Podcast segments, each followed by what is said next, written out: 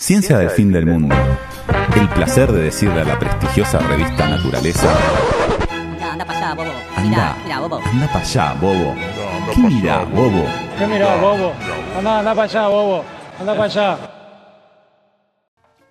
Bueno, eh, no voy a decir dicho esto. porque, Ahí lo dijiste. eh, según la estricta grilla, vamos a hablar de alianzas electorales. Trajimos algunas alianzas electorales. Eh, traje cuatro al azar. sección. Que Sí. me divierten a mí porque no sabía de qué hablar. Y Juli Elfman eh, dijo en WhatsApp, habla de esto. Y dije, bueno, dale, me divierte. Porque ustedes saben que yo soy medio fans de las elecciones. Fans. Yo, por, yo igual había propuesto otra cosa y no me. No, no, pero eso lo voy a hablar, No pero no sentí que era hoy el día. Bueno, ¿Viste cuando sentís o no sentís un tema? Como, no, no sé. Este, a mí las elecciones me divierten. Yo creo que tiene que ver con quién sugiere. sí, claro. que-. Eh, no me van a divertir tanto seguramente en octubre o agosto de este año cuando vea los resultados, pero bueno, en sí como idea me divierten.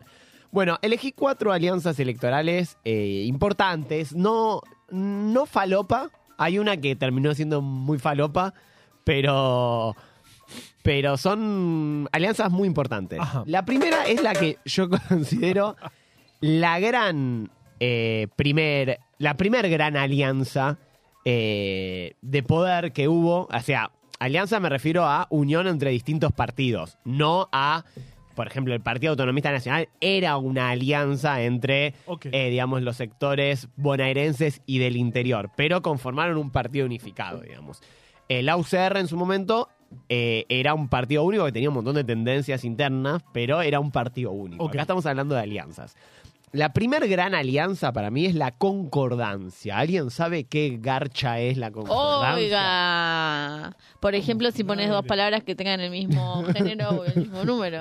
Bueno, eh, ponele, eh, la concordancia es una alianza que se formó durante el golpe de José Félix Uriburu, que fue en, 1900, en septiembre de 1930 contra el gobierno de Irigoyen. Y bueno, Uriburu eh, estaba apoyado por prácticamente todo el arco político al eh, en el intento de golpe, pero como él tenía un proyecto bastante fascista, bueno, casi todos se le distanciaron. Y entre los que se le distanció estaba un eh, militar muy importante en aquellos años, que había sido ministro de guerra de Marcelo Torcuato de Alvear, que es Agustín P. Justo, que Agustín P. Justo impulsó el golpe, pero nunca asumió un cargo, se corrió al toque y empezó a proponer una salida democrática, entre comillas, y es así como formó una alianza entre tres partidos de aquella época, que uno era la UCR antipersonalista, que es la UCR que se formó en oposición a Irigoyen. Porque Pero ¿cuál pa- se llamaban UCR antipersonalistas. se llamaban así, no te jodo. ¿Cómo era la sigla?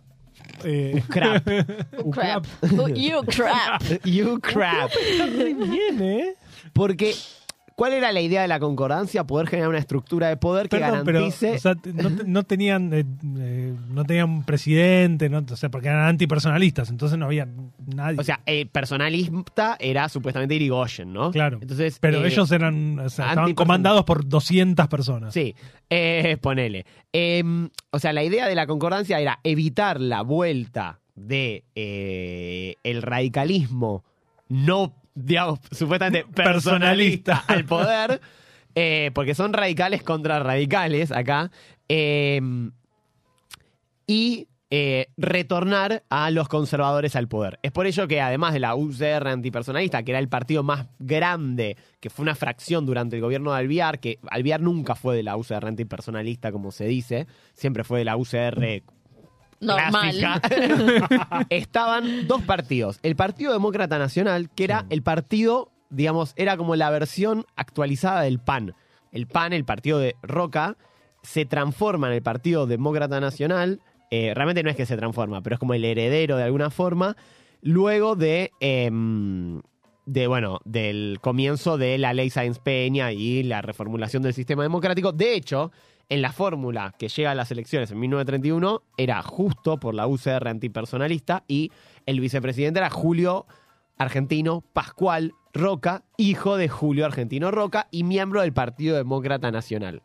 ¿Quién es, les hago esta pregunta, quién es actualmente el o la presidente o presidenta del Yo ya Partido. Demócrata Nacional? Ya lo vi. no Se van a llevar una sorpresa, ¿o no? Victoria Villarruel, la diputada no negacionista, militante de a favor de la dictadura de eh, Javier Milei Javier, y posible candidata a gobernadora de la provincia por eh, la Libertad Avanza este mismo ¿Ya? año. Eh, ¿En qué se sostuvo esta alianza de la concordancia? Básicamente en el, eh, en el fraude En y en 1931 Son todos unos charros hijos de puta. y en 1931 en eh, proscribir al radicalismo. O sea, no le permiten a Irigoyen ni a Alviar, o sea, Alviar era opositor a ellos, presentarse. El tercer partido que formaba la concordancia, porque eran tres, la UCR antipersonalista, el Partido Demócrata Nacional, y el tercero era un partido rarísimo, el Partido Socialista Independiente, que es una fracción del socialismo que se vuelca Sí. a la derecha totalmente. Y si yo les digo Nunca, nunca visto. si yo les digo cuáles son los dos principales referentes del Partido Socialista Independiente en aquellos años, se van a reír mucho. Porque son dos personas que hasta hace poco eran funcionarias del gobierno de Macri, pero sus abuelos, que son Federico Pinedo y Rogelio Frigerio. O sea, es espectacular, ¿no? O sea, Totalmente. son los abuelos me gusta de los recordarle- Pinedo y Frigerio de, De, de hoy. de, de hoy. Soy porque fanático siguen. de recordarle a Federico Pinedo, eh, nieto de quién es. en el, Twitter. el busto. Cuando, Claro. cuando tiraron el busto a Irigoyen le y él se quejó y le pusieron, pero tu abuelo derrocó al Pero, original. de verdad, Genial eso. La mejor respuesta de Twitter. Eso Bueno. es- gracias Twitter por aquí. Esta alianza en 1937 volvió a ganar las elecciones, ahora con Alviar sí presentándose, porque no estaba proscripto, pero con un fraude escandaloso, con Ortiz por el, eh, la UCR antipersonalista, Castillo por el PDN, y fue eh, derrocada en 1943 por el golpe de estado de El GO. Y ahí terminó esta exótica Primera alianza. alianza. ¿Cómo, cómo se llamaba? Eh, La La concordancia. concordancia. Me- Dale.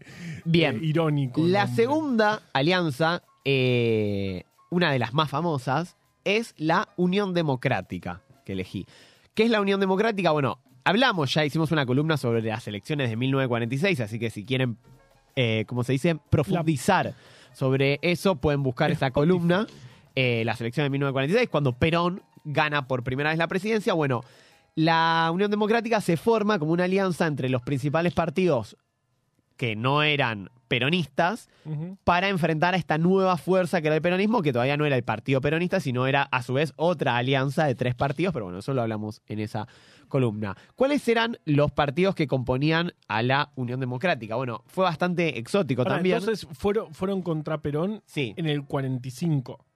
46. en el fueron así, 46, 24 de febrero de Bueno, 1946. casi con el Perón. Qué bárbaro. No, bueno, O sea, fueron, fueron contra el peronismo en el 46. Sí, lo conformaba. Obviamente estaba liderada por la UCR, de hecho la fórmula presidencial era Tamborini Mosca, los dos radicales, que tuvieron que previamente ganar las internas contra el sector intransigente de la UCR, que lo encabezaba Ricardo Balvin. Ucri. ¿Qué significa? No, la UCRI es después.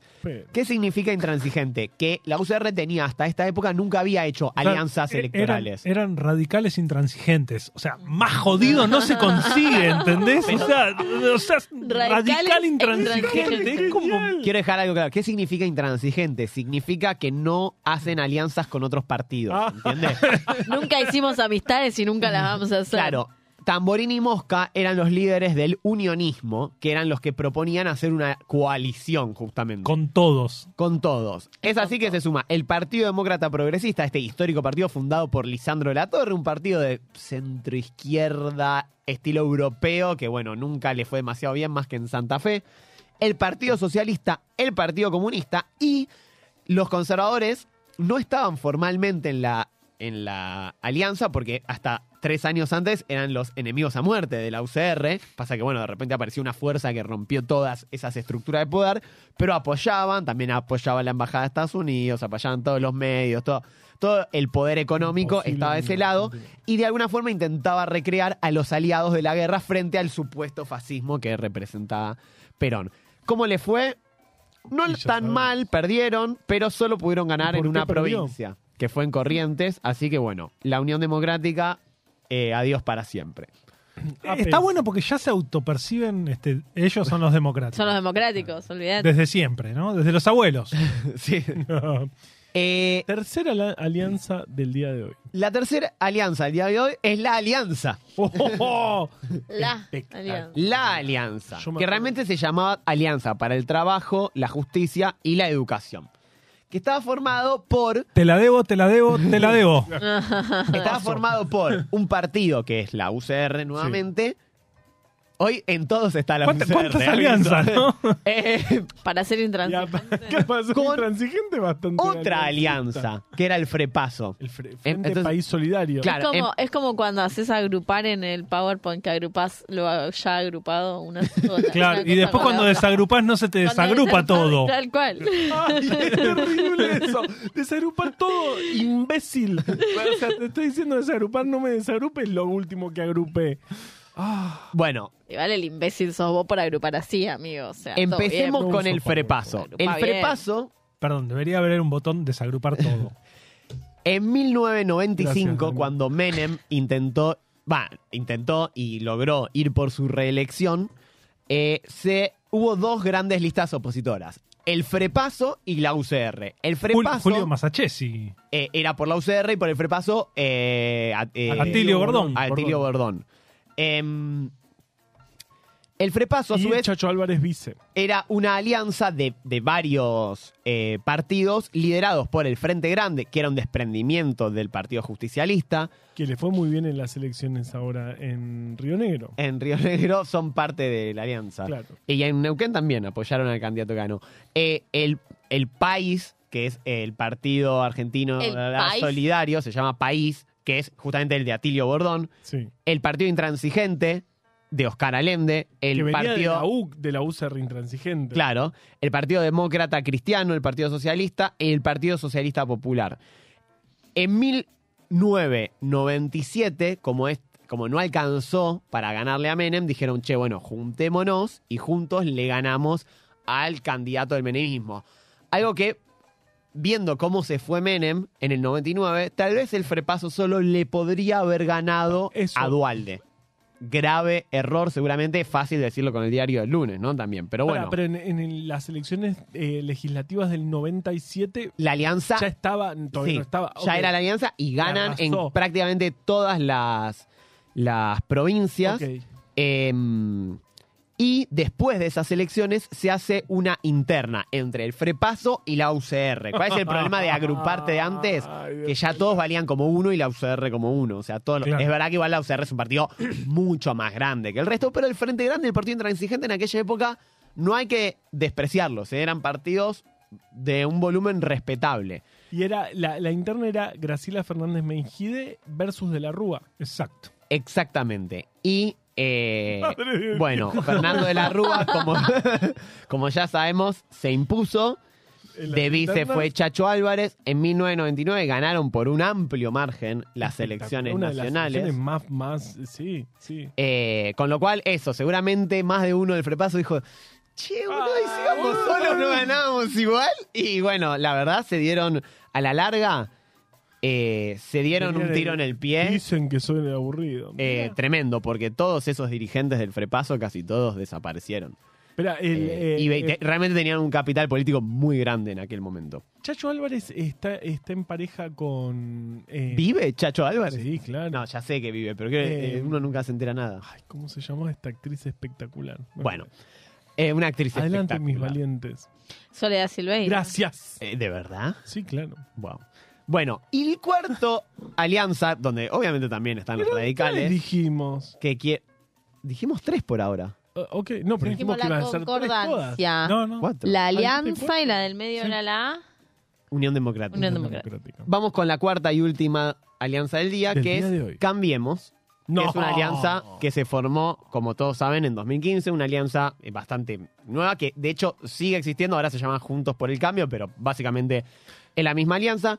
Y porque no se podían llamar Cambiemos cuando habían ganado. O sea, Claro. después de ganar ya no Sigamos podían llamando. Mantengamos el cambio. ¿no? Mantengamos el cambio buenísimo. Ese sí que era Heráclito. Parménides. Claro. y, y problematizando. Cambiemos, eh, bueno, todos los que están escuchando deben saber, está liderada por el PROM, Sí. secundada en una actitud muy... Porque en todas las que dijimos, la UCR conducía. Es terrible. y Acá, y la UCR es furgón de de cola, segundona. pero Chabón, tienen 100 años. Segundona de onda, digamos. eh, la coalición Ese- ese cívica, de Juli que es, Oh. que es muy menor dentro de la alianza, pero le da la figura de Lisa Carrió, básicamente, y tres partidos que no tienen eh, ni diputados ni senadores, pero son parte de la alianza, que son el Partido Demócrata Progresista, otra vez, el Partido Conservador Popular y el Partido FE, que no sé si lo recuerdan, es un partido que había fundado el eh, ex dirigente de la UATRE, hoy fallecido, el Momo Venegas. Perdón, Em, eh, no conocía el Partido Conservador Popular. El nombre, Es ¿no? raro, O sea, raro. de- El Partido Conservador Popular en 1973 fue far- parte del Frejuli. ¿Y sabés quién era el presidente del Partido Conservador Popular?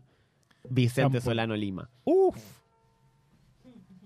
Cámpora había sido antes del Partido Conservador, antes de sumarse al Partido Justicialista. Ujú. No era conservador en el sentido que hoy entendemos, hoy sí, evidentemente, ¿no? Pero bueno, eh, pero ¿qué quiero rescatar de Cambiemos? Si bien eh, todas las que vimos antes o eran unos hijos de puta como la Concordancia o le salió muy mal, a pesar de también ser unos hijos de puta como la Unión Democrática o la Alianza, Lo dijo, lo dijo. Cambiemos tuvo una estrategia muy interesante en 2015, porque uno hay que saber ver los aciertos de los enemigos. En 2015 había una po- posibilidad en esta alianza, que tal vez nos hubiese llamado Cambiemos, pero iba por ese lado, de sumar a Sergio Massa y su Frente Renovador. Y muy astutamente, no sabemos si fue, em, ¿cómo se llamaba? El ecuatoriano. Durán Barba. Durán Barba, si fue una definición de la mesa política O, del mira- PRO. o miraron el 99 y dijeron, nos alcanza sin... No, no, porque todo indicaba en aquel momento justamente que Sin masa no se que puede. el Frente para la Victoria, con su candidato Daniel Scioli, iba a ganar las elecciones fácilmente. Todos creíamos que eso iba a ocurrir. ¿Te Incluso los dirigentes del PRO y de Eh, toda la alianza Cambiemos. convencer a dos personas y hacías Claro. que dos personas no sé qué y ganábamos. Y le, y le robabas el DNI a tu abuela. El, ¿Y qué dijo el PRO? O bueno, cambiemos, pero entiendo que fue una definición más del PRO, que es la que conducía y conduce al día de hoy esa alianza. Nosotros tenemos que ser eh, los más antikirchneristas de todos y no vamos a permitir, cosa que ahora sí permitieron, pero en ese momento no, Sí, fue un que en 2019. ningún exfuncionario del gobierno de Cristina sea parte de la alianza. Por eso ni Lustó ni Pichetto, por ejemplo, que ahora son parte de Juntos por el Cambio, eran en ese momento. Y esa jugada de no sumar a Massa, exfuncionario de Cristina, le salió tan bien que terminaron ganando en esa misma elección. Y hay que saber ver que a veces sumar por sumar no sirve. Y tener una posición clara, en este caso a ellos les sirvió mucho. Y, y eso hay que reconocerlo, a pesar de todo lo que nefasto que sabemos que, sí, a pesar para de nosotros que son. Gran parte de los problemas que tenemos en este momento es por eso. Ciencia del fin del mundo entre vos y yo.